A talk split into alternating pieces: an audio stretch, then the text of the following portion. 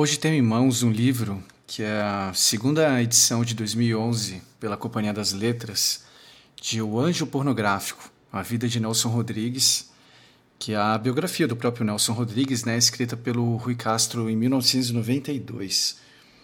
É um livro é, pesado, é, deixa eu ver aqui, tem cerca de 455 páginas. É, mas é um livro clássico com bordas relativamente grandes, assim, o que permite fazer anotações é, e grifar, que é o meu caso. É, eu sempre que leio eu gosto de tecer comentários e grifar e tudo mais, né? É, mas o, o, que me chamou mesmo a atenção é o projeto gráfico e a capa, que são do Hélio de Almeida. E o Hélio de Almeida tem uma história interessante, particular, assim, que eu, eu conheci pessoalmente em 2009. Nessa época eu fiz trainee em jornalismo gráfico na Folha de São Paulo. É, e durante, enfim, o, o curso, é, enfim, essa, essa modulação aí para poder entrar na Folha de São Paulo, havia participação de convidados, né? E um deles era o Hélio de Almeida. E eu lembro bem que foram três encontros sendo que um deles foi na casa dele, no ateliê dele, né? É, que eu me lembro na época era em Perdizes, em São Paulo. É, e ele foi muito amoroso, muito agradável, um senhor muito tranquilo, assim, né? E o Hélio é uma grande referência para mim. É, e se você não conhece, eu recomendo muito que você procure saber e se informar. Algo curioso aí também, né, da, desse projeto gráfico que o Hélio fez nesse livro, é que eu sinto pelo menos assim, né? De uns anos para cá, as biografias elas costumam ter é, no miolo, bem no meio assim do, do livro, um bojo de páginas que é onde você é, tem acesso às fotos, né? Algumas delas em preto e branco, coloridas e tal, mas acaba sendo um bloco, né? Um bloco temático do livro. É, mas nesse livro aqui do Rui Castro, o projeto do Hélio, né?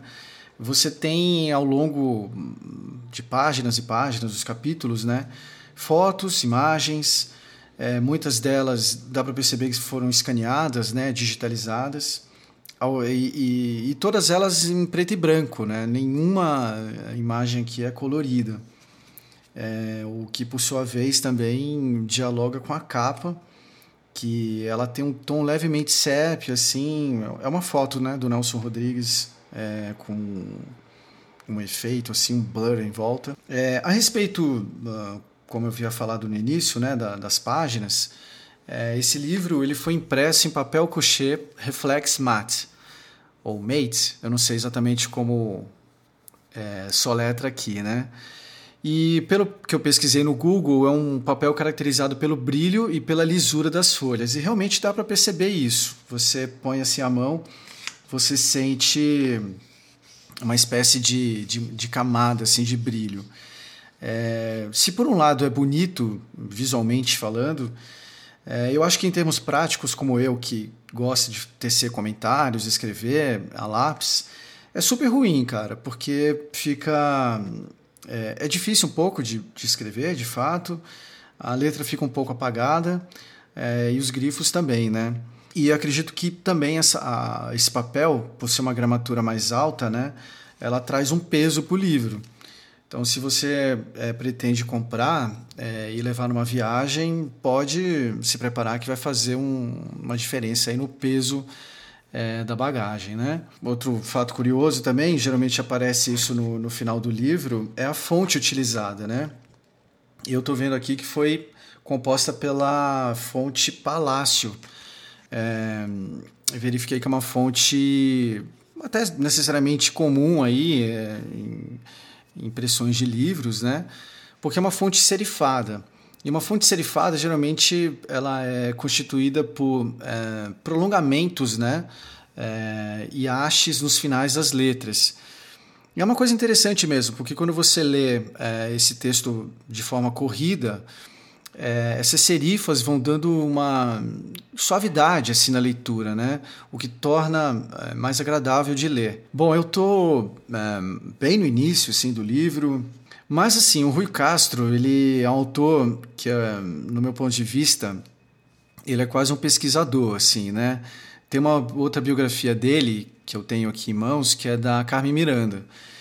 E são livros é, geralmente lineares, né? Ele, ele começa desde os primórdios, falando da família, dando contexto social, político da época, né?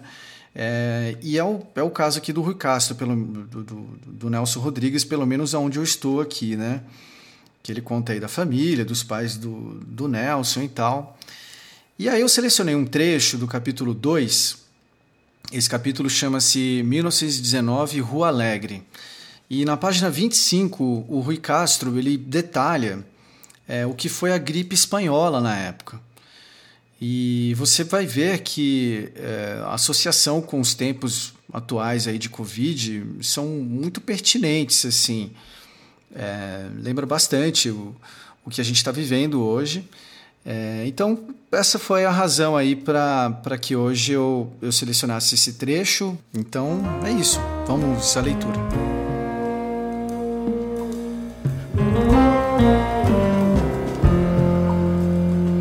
Em meados de outubro de 1918, as pessoas começaram a apresentar febre súbita e altíssima e a cair mortas, como moscas, aos magotes.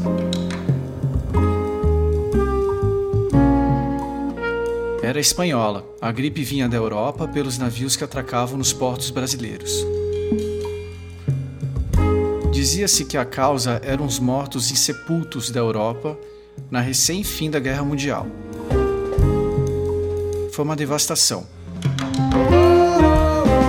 No Rio de Janeiro, de 1 milhão 109 mil habitantes e quebrados em 1918, morreram 15 mil pessoas nos 15 últimos dias de outubro mil por dia, se a matemática não falha.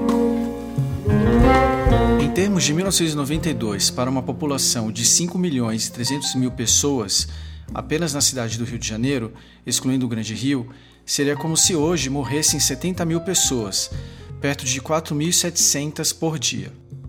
E o Rio de 1918 não tinha apenas menos gente, era também muito menor, com a população se concentrando na zona norte, onde morava o pessoal de Nelson, e no centro. Uma família com um doente podia infectar com um espirro toda a família ao lado. O elenco inteiro de uma revista da Praça Tiradentes foi dizimado em três dias. Repórteres que cobriam o cais do porto e tinham de entrar nos navios já voltavam para as redações com 40 graus de febre. Os médicos não sabiam como tratar a espanhola e receitavam comprimidos de quinino, chá de folhas de pitangueira e caldo de galinha sem sal. Os mais irresponsáveis sugeriam cachaça com limão. Não que o Brasil não estivesse avisado. Aquela mesma gripe estava matando 3 milhões de pessoas na Europa e iria matar 15 milhões na Índia até o fim do ano. O vírus chegara ao Rio e se sentira em casa.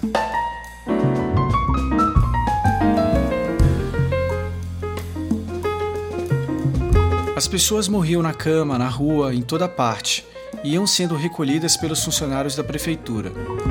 Estes já jogavam nos bondes bagageiros da Light, ou nas caçambas dos caminhões e das carroças da limpeza pública. Jogavam ao termo. Os corpos eram empilhados como sardinhas ou atuns. Às vezes, numa curva do caminhão, um corpo caía da caçamba e era apanhado e atirado de volta, sem a menor consideração. Quando os carroceiros descobriam alguém dando como morto e ainda estrebuchando na pilha, acabavam de matá-lo com as costas nas pás. Uma pessoa viva nessas condições era uma ameaça. No morro dos fundos do cemitério do Caju, voluntários e presidiários abriam valas comuns, onde eram despejados centenas de cadáveres de cada vez. Os próprios coveiros começaram a morrer e ninguém mais queria desempenhar esta função. E quanto mais cadáveres acumulados, mais a situação piorava. Ninguém chorava ninguém, não havia tempo.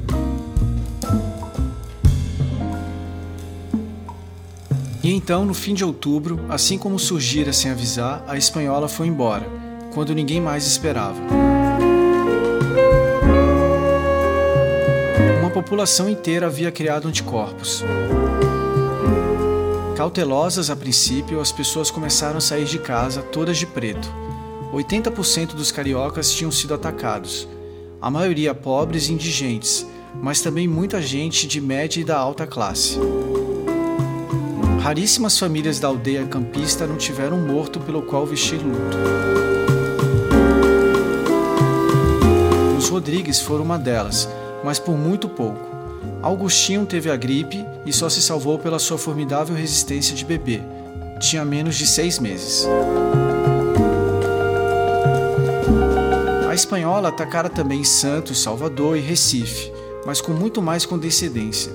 O Rio fora sua maior vítima, e seria ele também a dar maior resposta que uma pandemia já conhecera. E uma resposta bem carioca. O carnaval de 1919, o primeiro depois da gripe e o maior carnaval do século, o Carnaval da Ressurreição. Foi também o primeiro carnaval em que o samba superou em números os tangos, polcas, fados e até valsas dos outros carnavais. Era como se o carioca descobrisse finalmente a trilha sonora ideal para os cursos de carros abertos e para as batalhas de confete na Praça Sans Pena, na Tijuca, ou na Rua Dona Zumira, na aldeia campista. Foi numa dessas que Nelson, aos sete anos, viu a odalisca loura do umbigo de fora.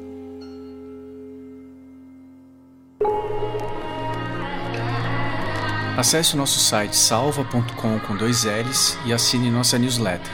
Toda semana enviamos dicas audiovisuais e divulgamos os próximos episódios da nossa Keep On. Até a semana que vem. Grande abraço. Tchau.